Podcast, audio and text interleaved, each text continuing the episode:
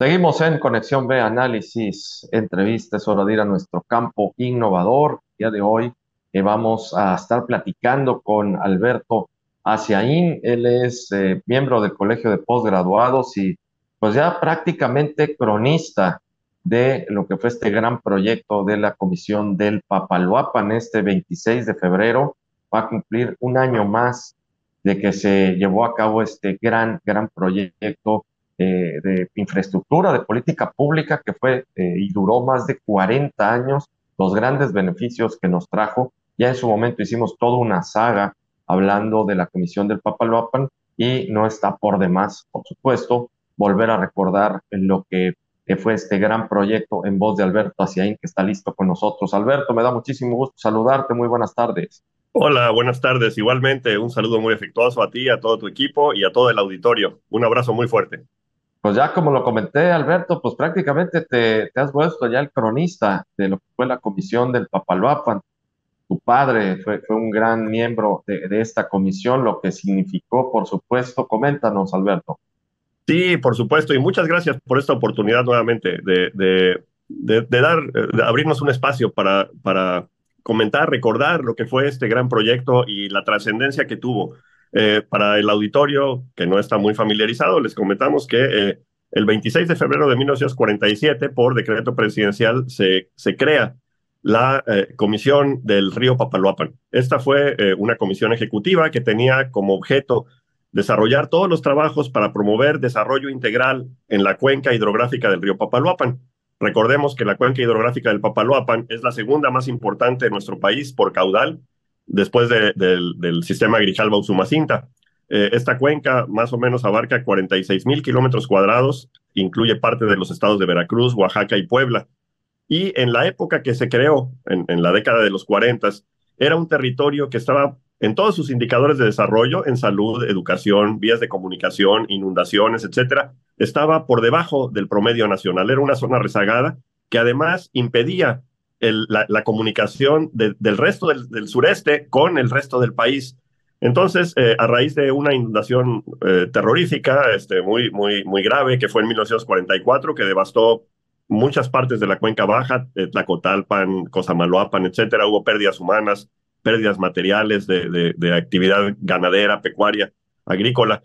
el gobierno federal volteó a ver al sureste y eh, a través de algunos estudios para eh, entender qué pasaba y qué se podía hacer, se decidió crear este gran proyecto. Y bueno, como, como hemos comentado en otras ocasiones, eh, es, es, un, es un referente. Fue en su momento el primer proyecto que tuvo como, como visión desarrollar integralmente el territorio. Se basó en desarrollo territorial basado en una cuenca hidrográfica de, este, de esta magnitud y a, raíz de ese proyecto, que duró 40 años, fue un proyecto transeccional. Fueron ocho administraciones federales que eso le permitió dar continuidad a los proyectos. Se eh, eh, equipararon los niveles de, desarrollo al resto del país, en, todo, en, comunicaciones, en salud, en educación, en desarrollo agropecuario. Y hoy, eh, pues, es, una oportunidad de recordar a las personas que, a muchos de ellos ya, ya no están con nosotros, ya, ya se adelantaron, pero todavía quedan algunas personas que trabajaron en ese gran proyecto y que eh, hicieron una diferencia. Lo que hoy es el trópico de México no se puede entender sin proyectos como la Comisión del Papalopan, que además dejó lecciones para otras partes del país y otras partes del mundo. A raíz de este proyecto se crearon las comisiones ejecutivas del río Grijalva, del río Fuerte, del río Pánuco, del río Balsas, del río Grijalva Usumacinta. Fue el modelo territorial de esa época. Desafortunadamente, eh, en, en 1988 se se liquida la comisión del Papaloapan, cambia el, modelo de, desarrollo que, que se había tenido hasta entonces y bueno, eh, no podemos de todos modos negar los impactos que tuvo en, términos de desarrollo un proyecto de esta magnitud. Fíjate, Alberto, eh, digo, me acuerdo de, todo lo que platicamos en su momento, porque fueron varios eh, capítulos que le, dedicamos a la Comisión del Papaloapa, personajes como Juan Rulfo estuvo eh, ahí en, en, esta zona de, de, la cuenca, el escritor mexicano, un ícono de las letras y de la literatura eh, latinoamericana, Juan Russo estuvo ahí, eh, todo lo que se desarrolló en materia de educación, en, en, infraestructura, las carreteras, pero creo que Alberto, la obra insignia, la más importante fueron las presas, sobre todo la presa de Temazcal y la, la Cerro de Oro, que esas fueron las que realmente vinieron a, pues a menguar las grandes inundaciones en la cuenca baja del Papaloapan. Tienes razón, eh, eh, por supuesto. Mira, la, la, Comisión del Papaloapan dependía de la entonces Secretaría de Recursos Hidráulicos. Después se convirtió en Secretaría de Agricultura y Recursos Hidráulicos. Y su principal función era el control del río Papaloapan, el control de las avenidas. Para, para hacerlo se hicieron muchas obras, eh, rectificación de, del, del, cauce, bordos, etcétera pero en el proyecto original se planteó construir siete presas en los principales afluentes del Papaloapan. El, el es un sistema hidrológico. En los 40 años solo se lograron construir dos grandes presas. La presa Miguel Alemán, que también se conoce como Temascal, y la presa Miguel de la Madrid, que se conoce como Cerro de Oro.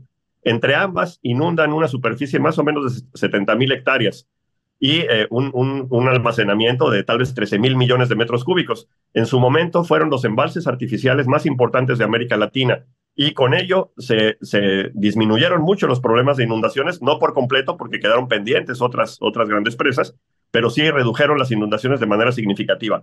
Y además permitieron promover desarrollo, se crearon eh, distritos de riego, por ejemplo, se crearon plantas hidroeléctricas, que es una de las formas más eficientes de producir energía eléctrica, y con eso se electrificó toda la cuenca del Papaloapan y además se crearon industrias fuera de la cuenca, como la ciudad industrial Bruno Pagliai aquí en Veracruz, por ejemplo, ¿no? que permitió el desarrollo de industrias muy importantes como TAMSA o aluminio por la energía eléctrica que se producía en la, en la cuenca. Entonces, eh, las presas, por supuesto, son un icono, pero no nada más eso, como ya mencionabas, es, hubo caminos, hubo puentes, en una época en que para cruzar los puentes era usar pangas, por ejemplo, ¿no? para cruzar los ríos. Eh, y también eh, el saneamiento de la cuenca. Recordemos que en esa época había una tasa de mortalidad muy alta muy arriba del promedio nacional y eh, en, muy poquitos años después de que se crea la Comisión del Papaloapan se, radica el paludismo, por ejemplo, ¿no? que era un azote para la gente del trópico.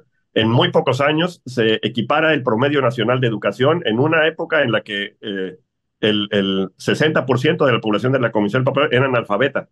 Este, eh, también la, en, términos de salud, el, el, nivel de esperanza de vida, los programas de vacunación llegaron a un promedio, a equiparar el promedio nacional la educación, eh, la, salud, para que tengan un referente, cuando se crea la Comisión del Papaloapan, en toda la cuenca, en todo ese territorio, había 20 médicos. Ya para los 80 había 2.000, más o menos era el, promedio nacional. Entonces, yo creo que es importante que la, sociedad conozca estos proyectos. Eh, lo, que, lo que hoy tenemos es resultado de esos esfuerzos que hicieron muchas personas, hombres y mujeres, y a, quienes eh, en este breve espacio quiero rendirles un, un homenaje. Y gracias por esa oportunidad, Jorge Luis. Claro que sí, Alberto, un, gran homenaje a todos los que estuvieron, contribuyeron, estuvieron con todo este esfuerzo, este esfuerzo, perdón, y eh, pues yo siempre recalco, ¿no? Me, da muchísimo gusto saber que sí se pueden hacer las cosas bien en México. Esto fue un, proyecto de, con continuidad que lo tuvo, un proyecto que tuvo esta continuidad de 40 años, ¿no? Del 47 al 88, 40 años, y, bueno, pues más o menos, digo, yéndonos un poquito a lo que fue Juan Rulfo, que él no escribió esta novela ni, este nombre viene de Juan Rulfo, pero yéndonos un poquito a la literatura, bueno, pues salimos de Macondo, ¿no? Para ya llegar a, un punto, ¿no? De que ya ese Macondo, esos, puntos eh, que eran inhóspitos prácticamente en, muchos, eh, en muchas áreas ahí de la cuenca del Papaloapan, pues ahora ya se puede hablar de poblados que tienen eh, una infraestructura pues ya digna para el, ser humano, ¿no? Entonces, es gracias a estos proyectos que se estuvieron trabajando de infraestructura. Alberto, pues me da muchísimo gusto volverte a saludar, eh, volver a platicar contigo sobre la cuenca del Papaloapan, sobre la comisión del Papaloapan y vamos a hacerlo, vamos a estarlo haciendo periódicamente, vamos a ponernos de acuerdo con el ingeniero Francisco Javier Ogalde Acosta, quien es el titular de esta sección de campo innovador para que eh, nos, pueda, nos pueda seguir trayendo estos datos. Alberto, muchísimas gracias. Muchísimas gracias, estoy a la orden, me dará muchísimo gusto poder seguir compartiendo estas, estas historias. Un saludo al ingeniero Ugalde, a ti, a todo tu equipo, un abrazo fuerte a todo el auditorio y estamos eh, hasta la próxima en contacto. Claro que sí, muchísimas gracias Alberto Aciaín, él es miembro del Colegio de Postgraduados aquí en Veracruz y también pues ya prácticamente cronista de este gran proyecto que fue la Comisión del Papaloapan. En nuestro campo innovador nos vamos al corte, regresamos.